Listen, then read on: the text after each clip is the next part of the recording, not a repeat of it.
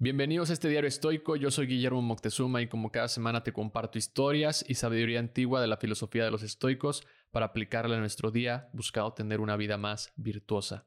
Cuando te despiertas por la mañana, dite a ti mismo, las personas con las que trataré hoy serán entrometidas, malagradecidas, arrogantes, deshonestas, celosas y malhumoradas. Son así porque no pueden distinguir el bien del mal. Eso escribió Marco Aurelio en sus meditaciones. ¿Cuántas veces no te has encontrado con personas arrogantes o prepotentes en tu día? Hoy me gustaría hacer este episodio específicamente sobre las personas arrogantes o prepotentes porque recientemente tuve un encuentro con una y aprovecharé el momento para compartirte mi reflexión y lo que los estoicos nos aconsejan hacer con este tipo de personas. Una persona arrogante o prepotente podemos definirla como una persona que piensa o cree que es superior o más importante que los demás de lo que verdaderamente es y normalmente los trata con desprecio o soberbia. Para los estoicos, una persona arrogante es alguien que manifiesta una falta de virtud y sabiduría.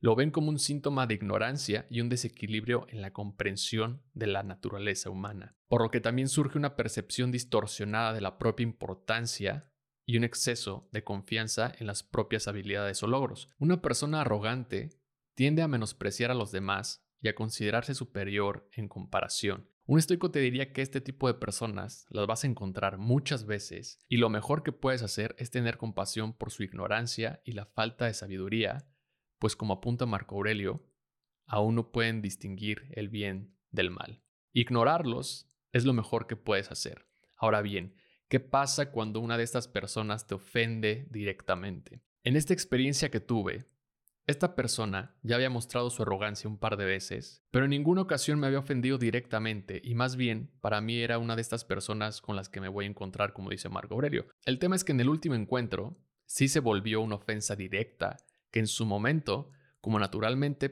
pasa, surgió el enojo. Porque seamos honestos, nadie, a nadie nos gusta que nos traten mal o nos hagan una grosería. Y es normal que el enojo, la frustración o la ira aparezcan en este tipo de situaciones porque es una condición humana. La clave está en qué hacer después de que aparecen esas emociones. En mi caso, lo que hice fue alejarme del lugar para calmar mis emociones y tratar de que no me afectaran. Pero lo bueno fue que también el incómodo momento ya fue al final del evento en donde estaba, por lo que unos minutos después, yo creo que unos 20, 30, ya estaba en mi casa. Honestamente al principio sí me enganché un poco, y más porque cuando lo hablé con una persona, me confirmó que efectivamente fue una ofensa con dolo y no una percepción mía, como a veces nos suele pasar. Mi conclusión fue, ok, la próxima vez no saludaré a esta persona. Básicamente fue, la voy a ignorar, pero ahora con falta de educación o respeto, creo que esa era la solución a la que estaba llegando en su momento, que en este caso estaría haciendo lo mismo mostrando una falta de virtud y sabiduría. Marco Aurelio dice, la mejor venganza es no hacer venganza.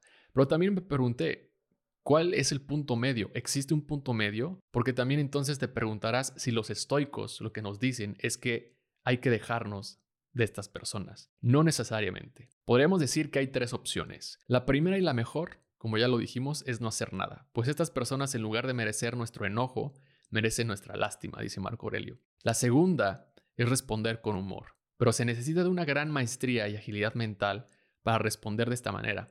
Seneca cuenta que en una ocasión, cuando Cato, otro de los estoicos, estaba litigando un caso, su adversario le escupió en la cara en frente de los demás.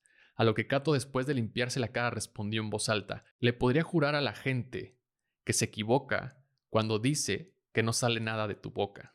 El problema decía Picteto que ante este tipo de respuestas dependía también de la respuesta de la otra persona porque existía la posibilidad de que la situación escalara a violencia, lo que nos llevaría de vuelta a que la mejor opción es la primera, no hacer nada. La tercera y última opción es que en efecto hagas algo al respecto. Seneca dice que habrá situaciones en donde sí sea necesario, porque de otra manera podrías enviar la señal de que cualquier persona te puede ofender al no mostrar una autoridad o un respeto por ti mismo. Es algo así como un castigo para la otra persona o una acción en donde le hagas saber que por ningún motivo dejarás que vuelva a pasar lo que hizo. Como cuando un padre le da un castigo a su hijo por algo que hizo mal para hacerle saber y que entienda que lo que está haciendo o lo que hizo está mal. O cuando un alumno se burla del maestro y si éste no hace algo ante la ofensa, la señal para los demás alumnos puede pasar como que cualquiera lo puede volver a hacer sin tener una consecuencia.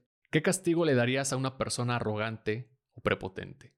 Yo creo que lo mejor es ignorarlas. Creo que también ese es su castigo, a menos de que te pida perdón o reconsidere su comportamiento. Si vuelvo a encontrarme con esta persona, simplemente recordaré su ignorancia y cambiaré el enojo por lástima. Lástima que sus padres piensen o tengan la idea de que educaron correctamente a su hijo o hija y muestren este tipo de actitud. El fin de semana estuve en la Feria del Libro de Monterrey, en la presentación del nuevo libro de Guillermo Arriaga. Si estás suscrito a mis cartas semanales ya te enteraste de lo único que me arrepentí de ese día y si aún no estás suscrito lo puedes hacer en mi página guillermoctezuma.com. Lo que quería agregar es que durante la conferencia de Guillermo Arriaga, una persona le preguntó cuál era su objetivo en la vida o el legado que quería dejar. El autor respondió que su único objetivo no eran sus obras o sus novelas, su objetivo en la vida era saber que había criado a unos buenos hijos, porque lo peor que le podría pasar era saber o ver que sus hijos fueran personas prepotentes y arrogantes. Hay que ser buenas personas y actuar siempre como una, dijo el autor. Es lo que al final también los estoicos nos dicen. El objetivo de buscar la virtud y la sabiduría es también para ser un buen hombre, para ser una buena persona. Recuerda que los arrogantes y los prepotentes siempre van a existir. Tienes tres opciones. Úsalas sabiamente y no te dejes arrastrar por las emociones. Ante todo ímpetu del instinto, conserva la facultad de pensar. Gracias por escuchar este episodio. Si te gustó, te invito a compartirlo en tus redes sociales o calificándolo y dejando un comentario. Esta es la mejor manera en que me puedes ayudar a crecer este proyecto. Y si te gustaría recibir una carta semanal o una postal estoica para seguir aprendiendo de esta filosofía, te invito a suscribirte a mi página guillermoctezuma.com. Nos escuchamos pronto. Bye.